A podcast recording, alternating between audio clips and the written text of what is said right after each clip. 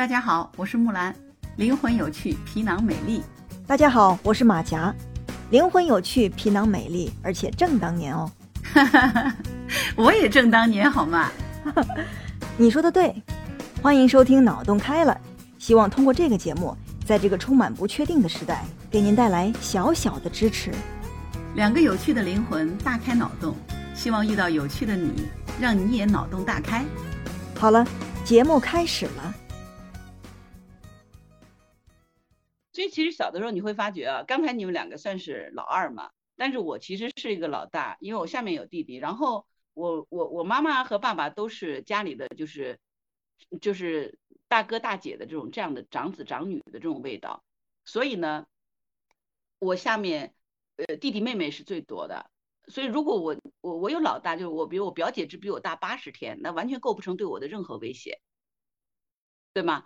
呃，所以 我其实就是个老大。而且我跟我表姐的个性特别不一样，因为小的时候从来就被他们两个，就是我们两个是被拿来做比较的嘛，两个女孩，然后只差了八十天，对吗？那等于童年嘛。我们俩个性迥异，特别大。我就举个例子，就是我我小阿姨，我小姨，我小姨只比我大了十二岁，就是她是最小的女儿嘛，她就只比我大大一轮啊。你想想看，我小姨，据说最有名的段子是，嗯。他小的时候，大概十七八岁的时候，因为那时候上高中，好像是住在我们家里，就离近一点嘛，就是，所以我那时候也就是四五岁吧。据说是跟五岁、四岁、五岁的我吵架，他竟然去搞去找我爸妈告状，让我爸妈修理一下我，因为我欺负他了。你觉得是不是很没有天理？你说一个十几岁的人跟一个三四岁的小孩吵架，然后还要去找自己那个小孩的爹娘去告状，说他女儿欺负了一个十几岁的。你 你们脑补一下这个，不是我我其实有，然后然后等我让我讲完这个，就是后来然后我小姨，你让我想到了一点儿，你的口才得是多好，让人家觉得超过你。我现在终于明白为什么我的口才这么好。你想一个三四岁的小孩就被迫和一个十几岁的孩子去练嘴，我不练的利索一点，我能行吗？那除了三二一跑，我还能干啥呀？然后我跟你讲特别好玩，我没讲完啊，就是我我因为在说跟我那个表姐的那个差异嘛，我表姐是一个就是就跟我是完全两种人，比如说对对，我们俩就是正就是冰和火的那种那种状态啊。我就举一个例子，我小姨后来工作了，她就很喜欢，她就很喜欢带我出去玩儿，她去找同学啦什么的，她就比如去拿个东西啊，或者是干嘛，她会跟我说你在这等我一下。然后呢，他去去完了以后，呃，他然后带个小跟班儿，我严重怀疑他肯定是去见男朋友了。我现在今天这刚才聊到这个事儿，我才反应过来啊。我记得大概那年我大概七六七岁，我记不太清楚了。我记得很清楚那天，不知道为什么他突然跟我说他要带我出去玩，因为他要去找同学什么去去干嘛。嗯。然后去了以后呢，他不让我进去。他让我在楼下站着，然后指着一棵树跟我说：“你就在这儿待着，待着，然后呢，呃，不要跑，等我回来找你。”然后我就不干呢，我就一定要跟着他。但实话讲，我当时的关注点是在我成功的跟到他了，但是他至于跟谁见面，我竟然忘记了，哦，太痛苦了，我怎么这么蠢呢？然后我就很成功的，我就很成功的就跟着他。跟着他进去了，你知道吗？就真的是这样子，跟他进去了。然后呢？然后呢？回来以后，他就开始在我外婆面前吐槽我，嗯，就是说我跟我表姐怎么怎么，呃，不一样啊。然后就说起我表姐有多么多么的好哈。就我为了表，就是保护我表姐的隐私，我就不提我表姐的名字了哈。呃，然后就是就叫表姐就好了。他说我表姐就是这种，你给她指那棵树，然后呢给她画个圈儿。你回来的时候发觉他这都没有离开过那个圈儿。你看我表姐是唐僧，你知道吗？然后他要求他跟我，嘿，你让我画个圈儿，他给你画个圈儿，然后跟你说你在这待着，我要干嘛？我是孙悟空，你知道吗？然后这就是我跟我表姐的区别。他竟然拿我表姐说，我表姐站在那儿，让干啥就干啥。然后我我就说了他一句，然后我我小姨就成功的没有话了。你们知道我说了句什么话吗？咋？两个老二猜一下，猜中了我一会儿给你们买个冰激凌吃。广东那个我给你快递。快递过来也化了。不不不，哎呀，你难道不知道有外卖小哥吗？哦，对对对对，哦，我们可以快递快递。哎呦，你是生活在那个什么年代？奇异博士的年代吗？大学历史特别厚重。这么长的 callback。呃，对对对。然后你知道，我就只讲了一句话，就成功破防了。我说你带他去好了，你干嘛死皮赖脸要带着我呢？然后我小姨就气得不行了，就走了。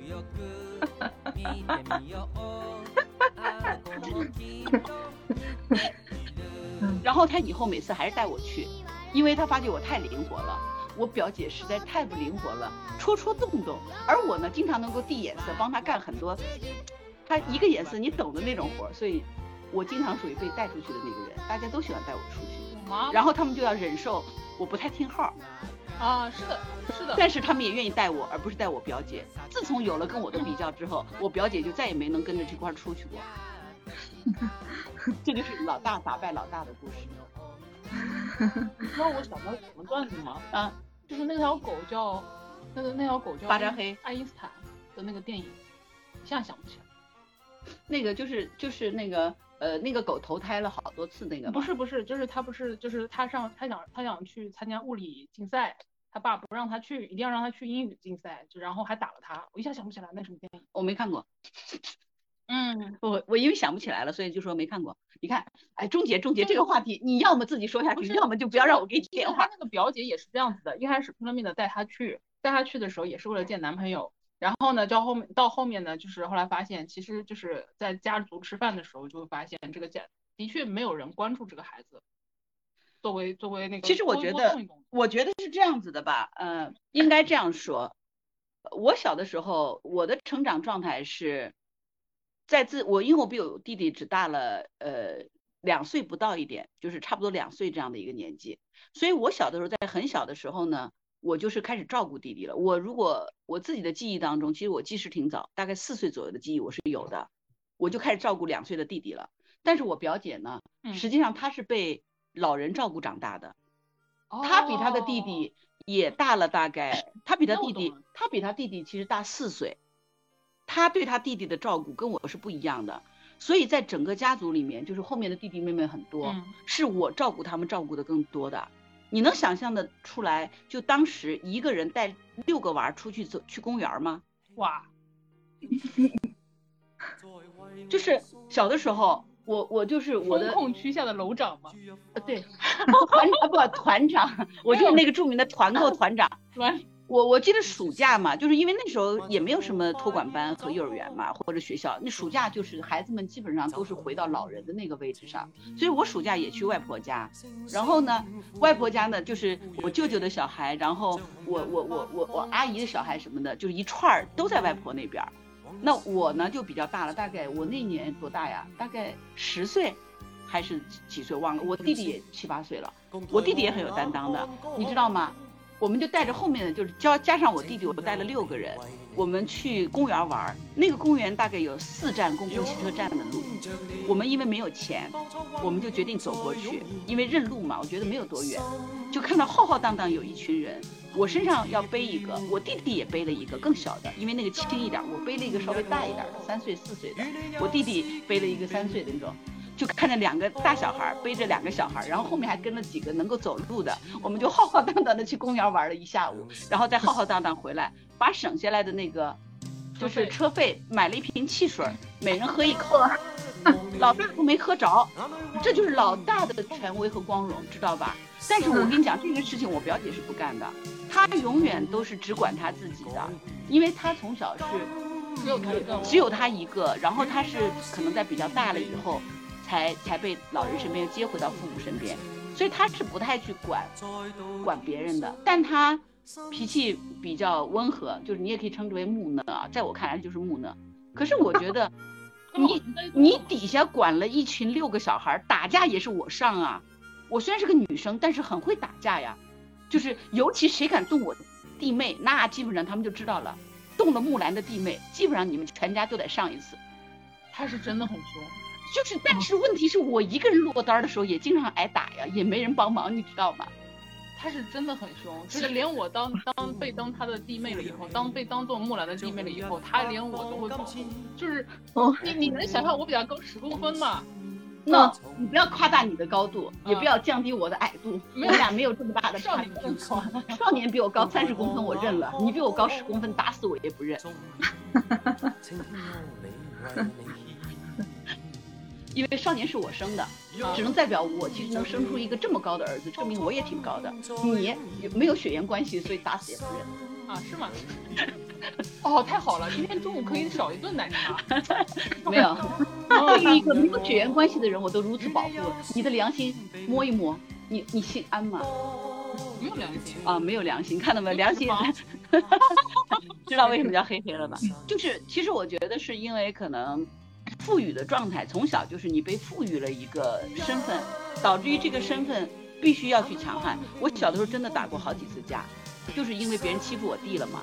因为男孩欺负男孩是一种常态，对吧？就是那时候，那我弟小的时候也是比较安静那种男孩，然后不太吭声，就自己玩啊什么的。但是他就算在旁边在那儿，自己挖个小洞在那儿自己玩个蚂蚁土堆的，然后弄点小石头子儿，就会有高年级的男生，比如说来欺负他。那被我那那个恰恰那个高年级男生可能跟我是同一届的，因为我上学很早，我比我弟高三届，比我弟大一岁多，两岁不到，我高他三届。你想看我，我其实算是大姐嘛，就是那种，但实际上年龄差没有那么大。我一看是我们同年级的同学或者我们同班同学，上去就一顿猛揍。我跟你说，而且最厉害的是那时候我们不都是都认识的吗？马甲，你知道那个感觉吗？小的时候就是住在院子里，家属院里头，嗯，有。其实父母都是同事，然后呢，你你跟那些朋友就是都是同学，但实际上父母都是认识的。啊，我我懂我我你能懂这意思吗？本来就是这个地方长大的。马甲也是吧？能理解吧？所以你知道吗？我打完以后，我会到他们家去告状，一把鼻涕一一把眼泪，然后他呢，就今天晚上被他爹妈再收拾一顿，从此以后就再也不敢动我了。然后呢，他们爹妈还要带着他们到我们家来跟我爸妈道歉。嗯，其实是我把他打了。就是因为女孩打起架来就是有点不择手段啊，比如说指甲有点长啊，然后我就把她的脸给她这个挠烂了呀，然后耳朵给拉出血了呀，然后不行的话就动个牙上去咬啊，因为打不过嘛，就是就是韦小宝不要脸那种打法。如果但凡手里头有点灰，我估计都会扬上去。但是那时候也没学会什么掏个下阴之类的，这个水平都不够，你知道吗？但是你知道。为什么我会把他的下巴给拉烂呢？因为他比我高一个头啊，男孩很高啊，又高又壮，我我顶多就抓到下巴，我实在是摸不到他，抓不到他头。发，你知道，因为他揪着我的头发。不是你抓头发也抓不住啊，他剃个那么短的头发。对呀，所以他揪我的头发，那我就只好挠他的脸嘛。所以最后的状态是我的头发掉了几根，但他的脸烂了好好两个礼拜。哇，对，就是这儿手很厉害，手很厉害。因为那时候是为了自保，你知道吗？就是已经胡乱抓了，你知道，所以千万不要跟女人打架，女人打起架来是没有章法的。然后呢，然后脚上他也被我在膝盖上踢了好几脚，因为我的脚只能踢到他的膝盖。我，那个脚多很尖的。对的。然后，然后最要命的是，我还哭哭咧咧的到他们家去告状，一副自己被挨打了那个模样。然后我又是他们班我们班成绩最好的那个女生，是所有的家长心目当中的这个好孩子和好学生，特别有礼貌，见着谁都是阿姨叔叔的。然后他们家是出了名的小捣蛋，所以那天他就被他爹罚站，又挨了鞭，呃，挨了鞭子还挨了棍子，反正又给打了一顿。我们那时候棍棒出下底下出孝子嘛，他爸妈的说法是，你竟然敢连木兰你都去欺负了，你得有多坏呀！啊，我就成功的 赢得了人生，从此这个人见着我和我弟都溜边走，再也不敢惹我了。我一战成名，把我们院里最能打架的那个小孩给收拾了。我后来发觉他的那些小弟都不惹我，所以我就学会了一招：擒贼先擒王。生活的智慧教育我。哎，木兰，你说这个我也有。就是相似的感受啊，相似的经历吧。因为我小的时候也是那种，就是，嗯，蔫儿乖蔫儿乖的那种人哈，见了人都不怎么说话的。就是我见了我们楼上的叔叔阿姨啊，我我都会冲着他们笑，就是特别友善的那种笑，而且一笑就笑很长时间，就一直在笑。但是呢，就是不说话，就是也不打招呼，就是笑。你知道吗？就就是人家看我啊，我也看人家，然后就开始笑，笑的现在笑的这么美，八颗牙每次都露全。对，然后呃，就是就是给人那种印象，就是见了人也不爱说话，不爱打招呼，就光笑美。然后在在班里边儿，一开始在班级里边儿，那那会儿初中啊，初中小孩子一般都是人生精力最旺盛的时候。我一开始也是不怎么说话的，坐在一开始坐在班级稍微靠后面的一点位置，然后班里边儿同学可能都觉得啊，我这个人也不怎么说话，可能也可能也比较好欺负哈。但是那个就是两件事儿之后，就是班里再也没有人敢惹我了。我我估计他们是惹毛你了，你这种三二一的人能被欺负，我是被吓带的好吗？所以呀、我在家被吓那是逃不掉魔爪，我到班上还得被你们收拾，这个是没有天理的。有有有两件事情，一件事情就是我们班有两个特别那个狠角色，一个是男生，一个是女生。女生呢，那会儿她已经一米七几了，我嗯，那会儿我才一米五几，我们上初一还是初二吧，应该是初一，十三岁，然后她就已经长到一米七几了。那个女生又又高又壮，可壮了，你不知道，那个比你还壮。比我还高，不不不，她高她高，她比我高二十公分。你够了，你够了。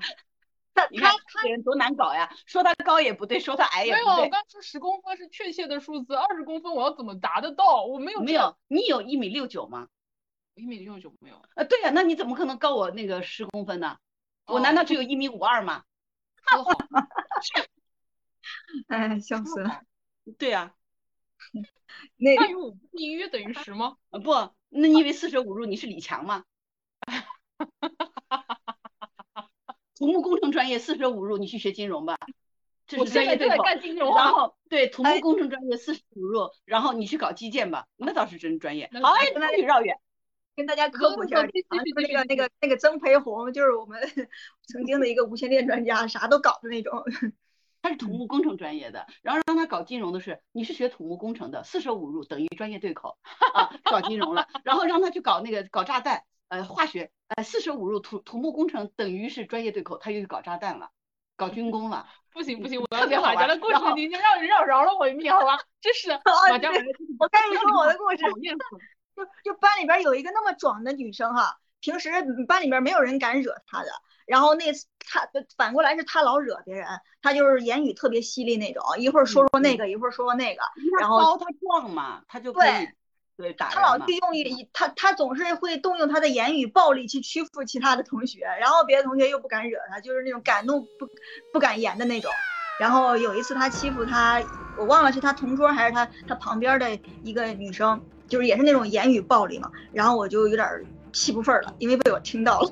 那那个被欺负的女生就特别蔫蔫的在一旁不敢说话那种样子，我我就想就是看不惯，我就回了那个女生一口一嘴，反正就是损了她一句嘛，我忘了损的是啥了。结果那女生被被惹恼了，就是我就开始跟她杠起来。一开始是言语，后来我俩说着说着就开始动手了，刚好是因为下课啊，然后。那个一开始是坐着打，后来就直接站起来打，然后再后来就就开始摔着打。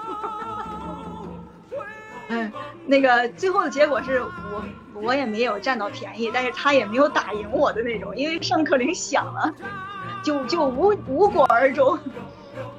然后就是那件事之后，我们班同学好多就就不不敢，就看我那个眼神就不太一样了。然后这原来以为他是青铜，没想到是个王者。没想到以为他是个王者，结果上来一比划。他比王者还牛，因为明显个头不一样啊。原来这是个隐形王者。然后还有一个是一个男生，那男生是那个我们学校的一个小小混混，就是爱称自己是老大的那种。他坐在我们班最后。然后有一次也是那种爱欺负人的，我怎么老招这种人？我觉得气质有。你应该叫木兰，我叫马甲，是的，我再赐你个花姓，你就可以从军打仗去了。可以可以，我可以。那男生也是的，嘴欠欠的，然后老在那个呃那个下课的时候老在走廊里头欺负欺负这个欺负欺负那个。然后那天也是的，我在我在走廊上看风景，然后他在我旁旁边欺负别人。哇，你是别人眼中的风景，别人眼中打架，你是别人眼中的变留念吗？这这这这这个这个实在大家太好玩了。这个实在太好玩了，不能细想，不能细想。你说，你说，我又错了，我又打断你了。不是你，你的这个学历史，你老勾我这个文学文学因子干嘛？这是，这这就是咱俩那个互补相通的地方，文史不分家嘛。文史不分家，好的。对对对，刚因为是刚好我在那边看风景，然后他们在旁边在那闹，闹着闹着就成了欺负别人，我就看不惯，然后我就上去跟他踢了两脚，就是 互踢嘛，跟那个男生踢到最后，我感觉我俩都磨成无影脚，难怪你现在住到广州去了，黄师傅，好远啊，踢到最后踢的我俩都感觉腿好疼了，应该是。这绝对是杀敌一千自损八百那种主，你知道吗？就是干踢，你知道吗？那就是两两个也不让，你知道那种就是不是那种互踹的那种踢，是那那种就是小腿对小腿的那种踢。哇，你们俩腿骨好硬 啊！不知道，太疼了，还就是传统中的杠精，他们俩是杠腿，你知道吗？哎，我发现那个。上课铃声对我来说是一种解救，因为两次都是上课铃声救了我。你知道吗？再打下去他就要输了，所以上课铃声就是来救他。但是他就靠这个就成名了。他绝对不是下课就跟人打，他是算着还有半分钟就要打铃了，开始上去打，打了三十秒战结束战争，然后一战成名。这家伙可会算了。那我是最恶劣的，我每次次都是用用东西，就是就是就是。就是我那时候，我那时候小学的时候，那时候刚转学，然后在学校里面其实是不说话的，是真的不说话。然后本身就是一个那种，我妈说我不会说话，从小跟你灌输这种你不会说话的那种概念，然后就更加不会说话了。然后时间一长了以后，到学校里面，然后他们在想说这个这个同学莫不是个哑巴吧？对，就是有点这种味道。然后然后所以声音也很轻，你不觉得？啊，不对，你可以大声然后大大声是真的大不起来。然后那个那个。一直把我放在就是角落里面，个子也高，然后那时候小的时候又瘦，然后就看着就好像竹竿，也不是说竹竿，反正就是就是不太好欺负，不要去欺负这家伙。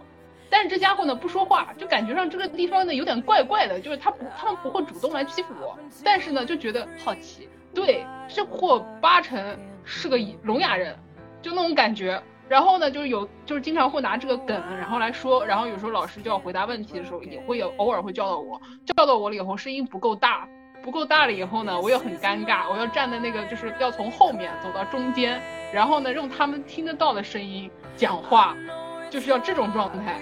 然后后来时间长了以后，就有同学会说，这个人怎么事儿这么多，回答个问题这么讨厌什么什么的。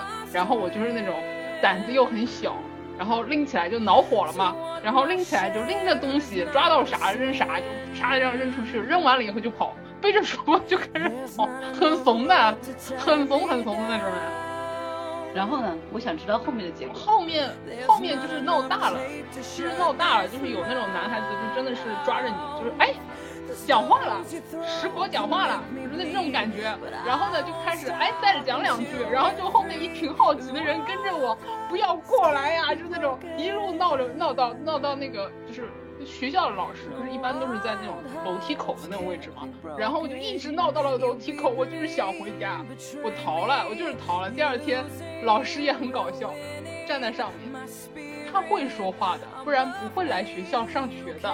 要去聋哑学校上学的，他会说话。就是我也很尴尬，他就是他就是那个老师，就想刻意的，就是保护你的那种味道，不叫你的名字，但全班他妈就只有这一个猪啊。所以，所以其实。我们小的时候想想看，我们都是挺特立独行的。我就想起那个王小波说那句话，真的是一只特立独行的猪。真的，我就挺想当一只特立独行的猪，虽然长得不像猪。然后，然后那个，但是我们成长那个年代，一个就一只特立独行的猪，注定是要被众人所诟病的。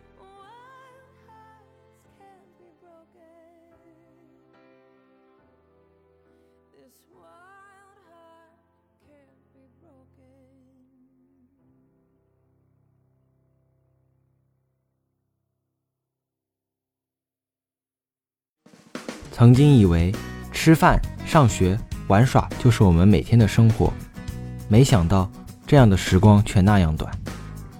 历尽千帆归来的你，仍是当初的那个少年吗？欢迎收听马甲与木兰的播客栏目《脑洞开了》第七集。纳尼？儿时的哈利波特也是个伏地魔？那些逗比的童年往事，